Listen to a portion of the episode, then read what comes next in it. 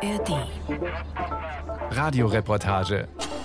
Authentisch, lebendig, nah dran. Ein Podcast von Bayern 2.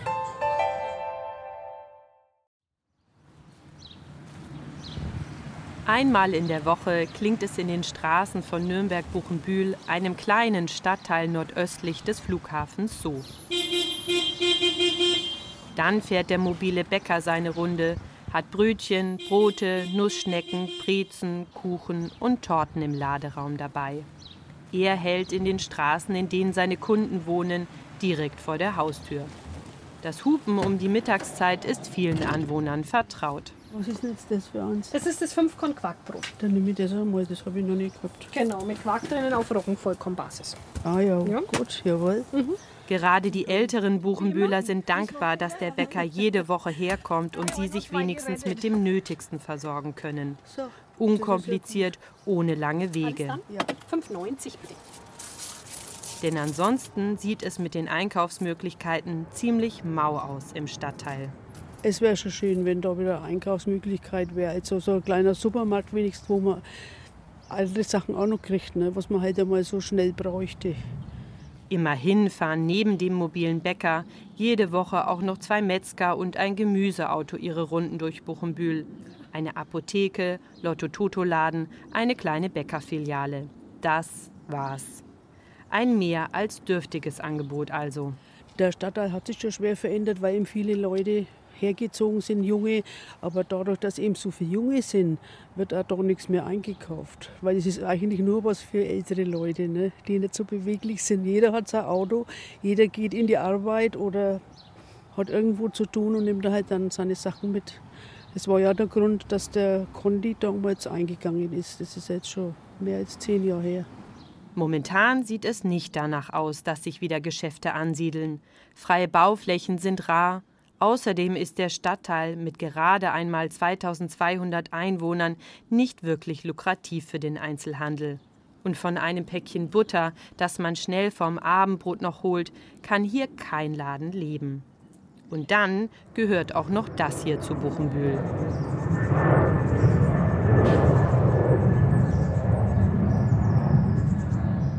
...2022 waren es durchschnittlich jeden Tag 132 Starts und Landungen, die über den Flughafen Nürnberg liefen. Die Startbahn ist keine zwei Kilometer weit vom Wohngebiet entfernt. Die Maschinen steigen unmittelbar über den Dächern und Gärten der Anwohner in den Himmel. Und das auch nachts. Nürnberg ist einer der wenigen Flughäfen in Deutschland ohne Nachtflugverbot, ebenso wie der Flughafen in Köln-Bonn oder Hannover. Es wird also immer wieder laut. In Teilen Buchenbühls kommt dann auch noch der Lärm der Autobahn A3 dazu. Sie verläuft direkt hinter den letzten Gärten der Siedlung. Nur ein Lärmschutzwall trennt die Bewohner von der Autobahn. Und an einigen Gärten führt auch noch eine Zugstrecke vorbei, die Gräfenbergbahn.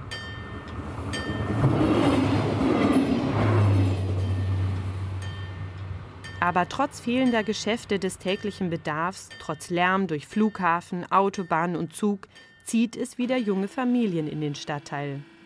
Margit Witkowski fährt mit dem mobilen Bäckerauto seit fast 20 Jahren ihre Tour durch Buchenbühl. Sie merkt, dass ihre Runde länger wird. Ja, es waren früher viele Ältere nur, für die es natürlich praktisch ist, gerade wenn sie nicht so raus können, krank sind. Ich bringe es auch natürlich auch rein oder zur Haustür. Ich fülle Tüten, die dann dranhängen mit Zettel drinnen oder sowas. Aber es sind inzwischen, muss ich sagen, sehr viele junge Leute, was mich manchmal auch echt gewundert hat. Es kommen viele junge Leute dazu. Die legen sehr viel äh, auf gesunde Ernährung, auf Vollkornbrote, auf Dinkelbrote, auf äh, sowas eigentlich Wert und eigentlich aufs Handwerk. Das merkt man immer mehr wieder. Paar Semmeln nämlich. Welche denkst du? Semmelchen. Ein junger Vater kommt aus dem Haus. Krieg das Brot, das meine Frau immer gekauft hat, keine Das Ahnung. Kinderbrot. Hast du Appetit? Noch was sonst? Nehmen wir noch, nehmen wir noch zwei Brezen dazu. Ja. Meine Frau kommt aus Buchenbühl, wir sind aber vor vier Jahren erst wieder neu hergezogen. Ja, aber fühlen uns super wohl. Wir sind sehr zentral, beim Bus vor der Tür, sind in fünf Minuten in Ziegelstein an der U-Bahn, haben den Wald um uns herum, sind gleich in der Fränkischen, also spricht vieles dafür. Tatsächlich liegt Buchenbühl einerseits recht abgeschieden an der Stadtgrenze, wirkt ländlich. Andererseits ist die Innenstadt mit dem öffentlichen Nahverkehr schnell erreicht. Und das schätzen und suchen immer mehr Familien. Auf dem Spielplatz sind einige Mütter mit ihren kleinen Kindern.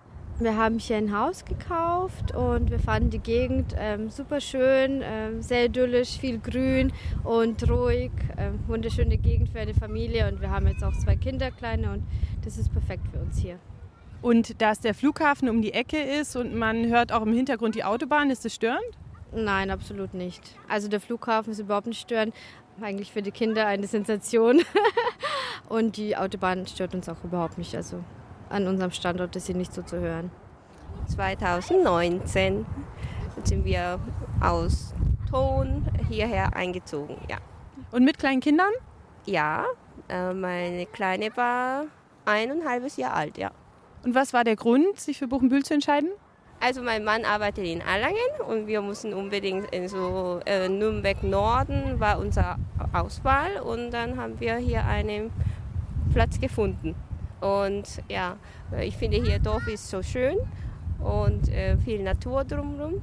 Und deswegen sind wir in Buchenbühl entschieden. Ja, und Sie sagen schon, Dorf fühlt sich eher an wie ein Dorf als die Stadt? Ja, schon, weil hier ist äh, äh, trotzdem so eine Verbindung her in der Stadt ist sehr nah, aber trotzdem ähm, ein bisschen außerhalb von der Stadt, äh, viel Wald, Umgebung und ja. Was für die jungen Familien, die herziehen, also zählt, ist ausreichend Platz, wenig Verkehr auf den Straßen, die Nähe zur Natur. Und immerhin, die Infrastruktur für die Kinderbetreuung ist vorhanden. Eine Krippe, zwei Kindergärten und eine fußläufig erreichbare Grundschule. Und so kann ein Netzwerk für die Familien entstehen. Die fehlenden Läden? Kein Problem für jemanden, der mobil ist. Mit dem Auto lässt sich der Großeinkauf im angrenzenden Stadtteil Ziegelstein organisieren. Beschwerlich ist es für die Alten, die nicht mehr mit dem Auto fahren können. Jeder vierte Buchenbühler ist über 65 Jahre alt. Nürnbergweit ist es nur jeder fünfte. Horst Geuss lebt schon sein ganzes Leben lang in Buchenbühl. Durch sein Engagement in mehreren ansässigen Vereinen, wie etwa dem Bürgerverein Buchenbühl, bekommt er mit, wie sich der Stadtteil verändert. Also zurzeit ist, muss man sagen, ein Umbruch schon zugange zu spüren, beziehungsweise Schwerpunkt war er ja, wie der Zinssatz nieder war. Da hat eigentlich viel Besitzwechsel stattgefunden. Und man muss halt jetzt wissen, momentan werden ja die Quadratmeter, was jetzt die hier im, zum Felsenkeller äh, bedeutet, was da jetzt verlangt wird, weiß ich nicht. Aber mit wesentlich kleineren Gärten, also unter 450.000, war da nichts zu bekommen. Und es waren alte Häuser.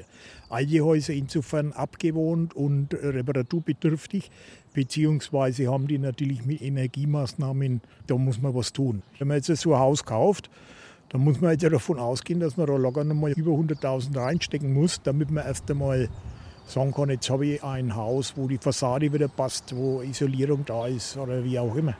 Bei einem gemeinsamen Spaziergang durch die Straßen Buchenbühls sehe ich, dass viele Hausbesitzer und neu zugezogene genau diese Investitionen gerade tätigen. Baugerüste stehen vor alten Häusern, von denen der Putz abplatzt, Dächer werden neu gedeckt, Fassaden gedämmt oder moderne Fenster und Türen eingesetzt. Das Bohren und Hämmern der Handwerker ist in den Straßen zu hören. Viele der Häuser sind nicht sonderlich groß. Dafür die dahinterliegenden Gärten. 1000 bis 2000 Quadratmeter sind keine Seltenheit. Schmale Fußwege, Gängle genannt, führen wie kleine Geheimwege zwischen einigen Gärten entlang, dienen als Abkürzung. Vor einem solchen bleibt Horst Geuss stehen und deutet hinein. Man erkennt, wenn man jetzt da reinschaut, wie tief die Gärten sind. Ne? Also das ist schon Ecke. Also der ganze Fußweg führt nur an einem oder zwei langen Gartenstücken entlang. Dazwischen stehen keine weiteren Häuser. Wo wir jetzt stehen, geht der Garten erst einmal nach hinten und dann stößt von der anderen Seite wiederum ein Garten dran.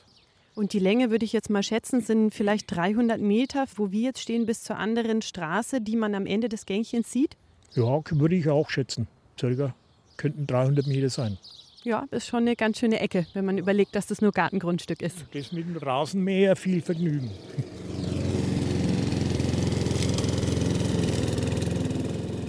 Beim Bau der Siedlung ab 1919 waren die großen Gärten zur Selbstversorgung gedacht, damit die Bewohner Kartoffeln, Karotten, Beeren und Früchte selbst anbauen konnten.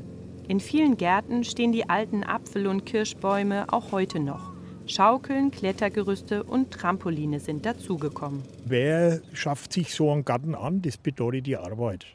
So, und dann ist natürlich hier, wenn Häuser verkauft werden, dann sind es meistens junge Familien, die sich das dann antun und logischerweise auch mit Kindern, die dann ja, den Garten nutzen können und befähigen.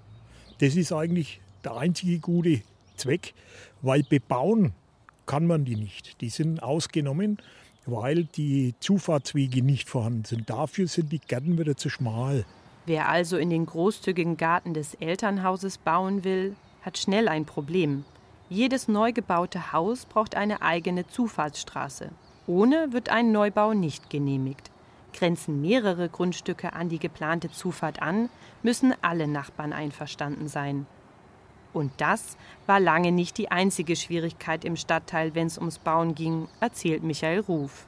Er arbeitet bei der Stadt Nürnberg im Bereich Stadtentwicklung. Das Besondere an Buchenbühl ist, dass bis zum Jahr 2016 das Bauen und auch das Anbauen und Erneuern und Modernisieren extrem restriktiv war. Warum? Der Fluglärmbeschränkung. Das ist ein bisschen das Kreuz oder der Fluch gewesen für Buchenbühl, auch für Teile von äh, Buch auf der anderen Seite des Flughafens. Wer also in der Anflugzone, in der Lärmschutzzone war, der hat eben bauliche Einschränkungen gehabt. In Buchenbühl durfte nicht mehr neu gebaut werden. Und ja, ein bisschen leidet Buchenbühl bis heute darunter. Heute sind die Vorgaben nicht mehr so streng. Ein Vorteil, denn die alten Häuser des Stadtteils haben meist nur gute 100 Quadratmeter Wohnfläche, kleine Zimmer, viele Dachschrägen. Ohne Anbau wenig attraktiv für Familien, die mit einem gewissen finanziellen Polster hier auf der Suche sind, um ihren Traum vom eigenen Häuschen zu verwirklichen. Und auch beim Thema Lärm tut sich was, erzählt Horst Geuss vom Bürgerverein. Bei der Autobahn sind wir ja gute Dinge, dass wir einen Lärmschutzwall kriegen. Flüsterasphalt haben wir ja schon mal drauf bekommen. Aber der hat das Ergebnis nicht so gebracht, wie wir erhofft hatten. Dann haben wir gekämpft um eine Geschwindigkeitsbegrenzung, wie es eigentlich auf der Autobahn oft vorzufinden ist, wenn man an Wohngebieten vorbeikommt, die so nah liegen wie wir.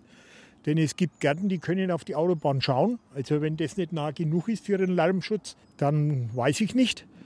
Und äh, jetzt hoffen wir, und es soll ja in der Planung sein, und AS Geld ist schon bereitgestellt, die Sondierungsbohrungen haben auch schon stattgefunden. Jetzt sind wir guter Dinge, dass wir in zwei, drei Jahren vielleicht dann einen neuen Lärmschutzwall bekommen. Denn wir haben ja einen, aber der ist abgesunken, der hat nicht mehr die Höhe, der hat angeblich zwei Meter verloren, das kann ich nicht nachvollziehen, aber das macht natürlich auch was aus.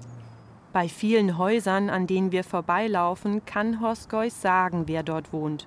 Bei Leerständen, wer dort gestorben ist oder an wen das Haus verkauft wurde. Besitzerwechsel findet hier meist erst dann statt, wenn die Bewohner sterben und die Erben nicht selbst einziehen. Ohne Kontakte oder Vererbung braucht es schon Glück, hier ein Grundstück zu ergattern. Und was ich auch festgestellt habe, es kommen immer wieder junge, ehemalige Buchenbühler nach Buchenbühl zurück. Ja, warum? Also muss es schön sein, hier zu leben. Und vor allen Dingen, man merkt es ja, wenn wir stehen jetzt hier auf dem Trottoir zum Felsenkeller, außer dem einen Fahrzeug, das jetzt gerade weggefahren ist, vielleicht die Dame zum Einkaufen. Aber ansonsten sehe ich jetzt da einen Mann daherlaufen mit einem Hund und ansonsten ist hier nichts los. Das hat seine Vorteile. Die Nachteile, ja, wir haben keine Läden und nichts mehr. Die Infrastruktur ist halt äh, mau. Aber wohnen lässt sich hier trotz Flughafen und Autobahnnähe eigentlich ganz gut, weil mir kann da die Kinder rauslassen. Die dörfliche Idylle in direkter Stadtnähe kann sich bei genauerem Blick nicht jeder leisten. Das Auto vor der Tür, im Alltag mobil, finanziell abgesichert. Eine gewisse Privilegiertheit bringen die Neuen im Stadtteil durchaus mit. Und der Anteil der Bewohner, die keine deutschen Wurzeln haben, ist mit 5% auffällig niedrig.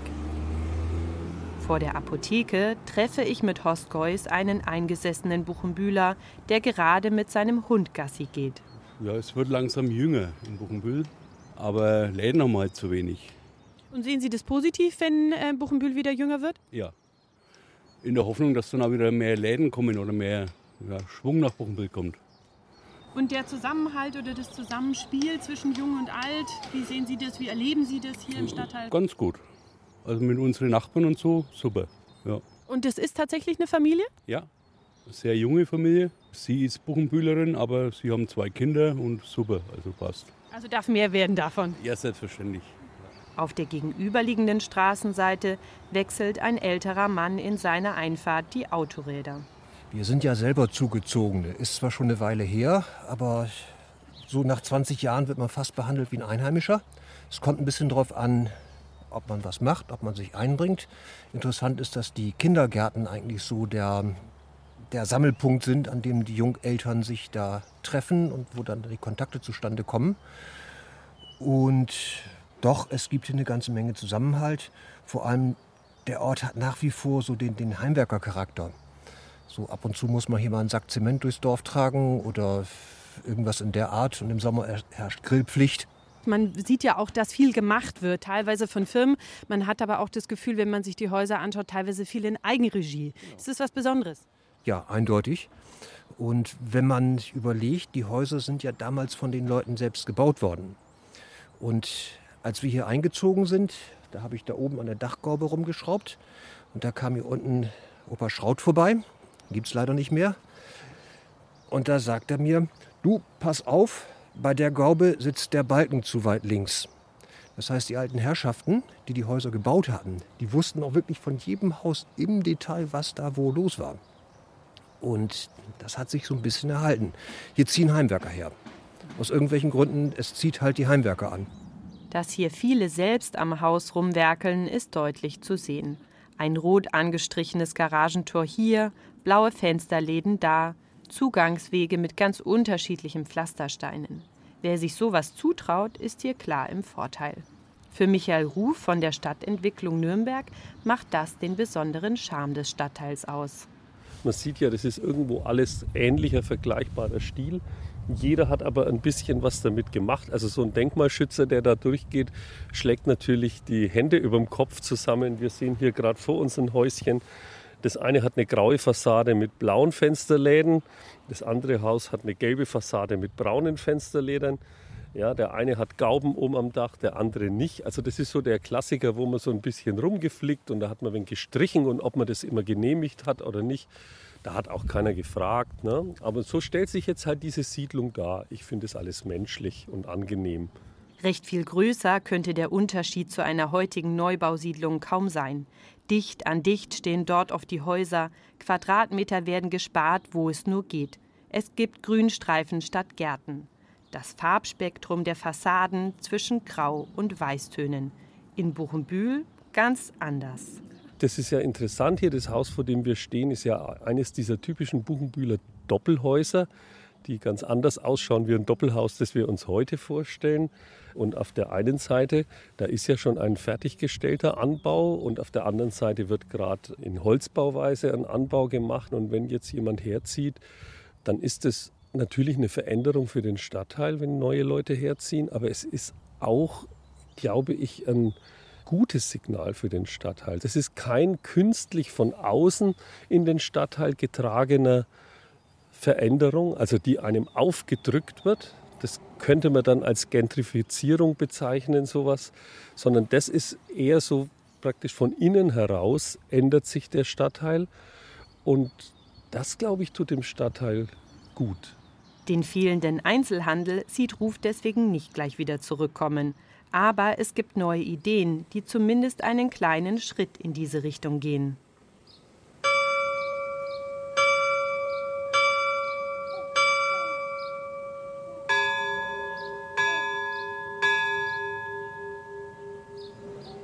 Wir sind jetzt hier am Paulusstein und äh, wenn man darüber schaut, da befindet sich ein alter Kiosk, der steht leer und ähm, keiner will ihn bespielen, weil es sich halt für so einen Kioskbetreiber nicht lohnt hier. Aber der Bürgerverein ist sehr rührig und der hat jetzt einen äh, Landwirt aufgetan aus dem Knoblauchsland. Und der will hier jetzt auch nicht selber zum Verkaufen her, aber der hat überlegt, ob man vielleicht einen Verkaufsautomaten hier aufstellen kann. So ein 24-7 Verkaufsautomaten und jetzt checken wir gerade ab, wie wir an den Kiosk rankommen und wie wir da vielleicht was machen können, dass es dann eine kleine äh, SB-Lebensmitteltankstelle wenigstens mal wieder in Buchenbühl gibt. Früher war der Paulusstein das Zentrum des Stadtteils mit vielen Geschäften ringsherum. Konditor mit Café, Friseur, Fahrradladen, ein Lebensmittelladen. Heute hält hier am Platz alle 20 Minuten die Buslinie 21.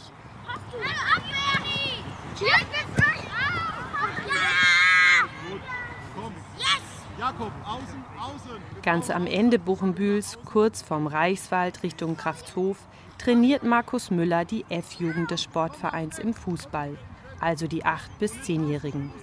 2010 hat er mit seiner Frau ein Häuschen gefunden und ist hergezogen. Als sein Sohn anfing, sich für Sport zu interessieren, stellte die Familie fest, dass es in Buchenbühl kaum ein Angebot gab. Der ansässige Sportverein ASV Buchenbühl stand kurz vor dem Aus ja, der Verein war halt ziemlich am Boden. Wir hatten keine Jugendarbeit mehr. Die erste Mannschaft war gegangen und hier die Plätze waren auch ziemlich kaputt. Und man sieht es ja selber, jetzt ist einigermaßen wieder alles in Ordnung. Und wir haben halt auch jetzt durch diesen Wechsel in, in den Generationen haben wir jetzt halt auch wieder einen Zulauf, dass wir halt einfach Jugendmannschaften zusammenbringen. Weil das ist heute das größte Problem überall für alle Vereine. Vor allen Dingen auf dem Land. Wir sind halt so ein Grenzfall in Buchenbühl. Wir sind halt so halber Stadt, halber Land irgendwo. Ne? Deshalb haben wir eigentlich genug Kinder, aber wir müssen auch kämpfen. Das ist halt immer jedes Jahr das Problem, dass man eine neue Mannschaft braucht. Ne? Heute sind wieder um die 50 Kinder aktiv beim Fußballtraining dabei. Und für Müller ist das Training ebenso fester Bestandteil des Alltags. Durch ihn sind weitere Väter in den Verein gekommen und trainieren die Kinder. Müller selbst hat den Vorstand des Sportvereins übernommen. Warum im Stadtteil vor ein paar Jahren so wenig Leben war, erklärt er sich so. Deshalb wollte ja hier keiner her, denke ich mal, weil es halt letztendlich von Autobahn, Flughafen und auch von der Bahnstrecke da durchzogen ist. Aber mittlerweile, denke ich mal, stört es die Leute vielleicht gar nicht mehr so. Ich weiß nicht, weil, weil halt einfach Air Berlin. Haben Sie eine Idee, warum? Ja, Air Berlin ist halt weg. Ne? Das war halt wirklich in den Ferien kaum erträglich früher. Ne? Und das ist jetzt halt nicht mehr. Und ich meine, jetzt über Corona, ich glaube, da sind jetzt viele hergezogen, die haben gar nicht gewusst, was sie hier kaufen, weil da war ja überhaupt kein Fluchtbetrieb und auf der Autobahn war. Also war es wirklich mal eine Zeit lang wirklich mucksmäuschenstill hier in Buchenbühl. Ähm, jetzt ist es halt wieder normal, würde ich sagen. Ne? Na, hoffentlich ziehen nicht wieder alle weg. Naja, das glaube ich nicht. Also ich meine, die, die Gemeinschaft, man sieht es ja selber, die Kinder verstehen sich, auch wenn sie wegen streiten manchmal, aber es ist ja eine Gemeinschaft auch mit dem Hort und mit allem und das passt einfach hier. Und auch so ein bisschen über die Jahre, weil die Kinder haben auch jetzt auch die Älteren haben mit den Jüngeren ein bisschen was zu tun. Also das ist schon irgendwie durch die Abgeschiedenheit, die wir hier doch ein wenig haben, eben durch die Autobahn und durch den Flughafen, ist es halt hier dörflich einfach. Ne? Am Sportplatz ist das deutlich zu spüren. Der Kerberbaum steht auf dem Parkplatz, ringsherum fast überall Wald und manchmal kommt besonderer Besuch vorbei. Eine kleine Schafherde ist auf dem Vereinsgelände zu Hause, frisst gelassen Gras, Brennnesseln und was sonst noch dort wächst. Der Zaun, der um ihr Gehege führt, ist nicht sonderlich fest. Wenn sie wollen, stöbern sie also durch die Gegend. Und manchmal, wenn sie neugierig sind oder es ihnen im Schatten zu kalt ist, kommen sie aufs Spielfeld. Ja, eigentlich soll es ja dahin bleiben, aber machen es halt nicht. Laufen die Schafe manchmal auch aufs Feld? Ähm, beim Spiel eigentlich nicht. beim Training halt, ne? Beim Training. Aber eigentlich soll es da hinten bleiben. Die sind, also sind meine Schafe, aber, aber die sollen eigentlich äh, hier ein bisschen die, das Gebüsch außenrum kurz halten. Und eigentlich bleibe es auch hier am Gelände normalerweise, aber dann kommen immer ein paar Kinder vorbei und füttern sie mit Brot und dann gehen sie halt äh, spazieren mit ihnen. Ja, ist halt jetzt wieder das Neugeborene das ist halt so ein bisschen die Attraktion hier für die Kinder. Dann, wenn sie halt nichts wissen, dann kommen es daher. Oder die, die Mütter mit den Kinderwegen laufen halt dann dahin und dann ja, haben halt die Kinder ein bisschen Kontakt. Also ich würde sie nicht streichen, weil sie stinken halt. Ne? die Schafe gehören Müller selbst, nicht die einzigen Tiere, die er hat. Auch seine Hühner geht er nach dem Training noch versorgen. Aber heute nimmt er sich die Zeit, um mit mir gemeinsam durch den Stadtteil nach Hause zu laufen. Dabei kommen wir an der Grundschule vorbei. Also das ist die Grundschule, die noch in Betrieb ist, der Teil. Großes Gelände mit Fußballplatz. Hier ist alles, vom Platz her ist immer hier super. Aber Es sind halt die Leute, die von außerhalb kommen, das ist immer ein wenig ungewöhnlich, ne, dass es halt Stadt ist und dass wir eigentlich so viel Platz haben hier. Aber es entspannt halt. Ne? Wir haben jetzt auch, glaube ich, nicht so viele Nachbarschaftsstreitigkeiten, weil man sich einfach mehr oder weniger aus dem Weg gehen kann oder nicht so gestört ist, wenn der andere mal ein wenig lauter ist. Ne? Das ist einfach so. In der Turnhalle oder bei gutem Wetter auch im Pausenhof der Grundschule findet seit kurzem auch das Kinderturnen für die ganz Kleinen statt. Claudia Busch ist die Trainerin und lässt die Kleinen auch gerne mal toben, damit sie ihre Energie loswerden. Ich habe selber eine zweijährige Tochter und ich habe gemerkt, dass hier in Buchenbühl leider gar nichts für die ganz Kleinen angeboten wird. Und wir haben ja hier wirklich einen Generationenwechsel, beziehungsweise man merkt, dass die Familien immer jünger werden oder immer mehr Kinder auch äh, hier sich wieder rumtreiben. Und da ich selber einen Trainerschein vor leider schon über zehn Jahren gemacht habe, äh, dachte ich mir, Mensch, wenn sich da keiner findet, dann übernehme ich das halt selber. Ein Angebot, auf das die ein oder andere Familie anscheinend schon gewartet hat. Schon bei der ersten Stunde im Februar kam eine beträchtliche Gruppe zusammen. Kinder zwischen zwei und fünf Jahren plus Eltern. Zwischenzeitlich überlegte die Trainerin sogar zwei Gruppen zu machen, weil so viele zum Schnuppern vorbeikamen. Die Zehenspitzen. Sehr gut. Und wer kann denn wie ein Flamingo stehen? Auf einem, auf einem Bein. Oh, schwierig. Wow, super. Mach mal. Und auf dem anderen Bein? Oh, auf dem Bein stehen und das da hoch? Auf dem anderen Bein ist gar? Wow. Bein stehen? Ist das schwer? So, macht mal die Beine ganz weit auseinander, so weit wie die? Und wenn die Kleinen beim Turnen Gas geben, dann hört sich Buchenbühl, der Stadtteil, in dem jeder vierte Einwohner über 65 Jahre alt ist, Flughafen, Autobahn und Zugstrecke den Lärmpegel hochtreiben, auch schon mal so an.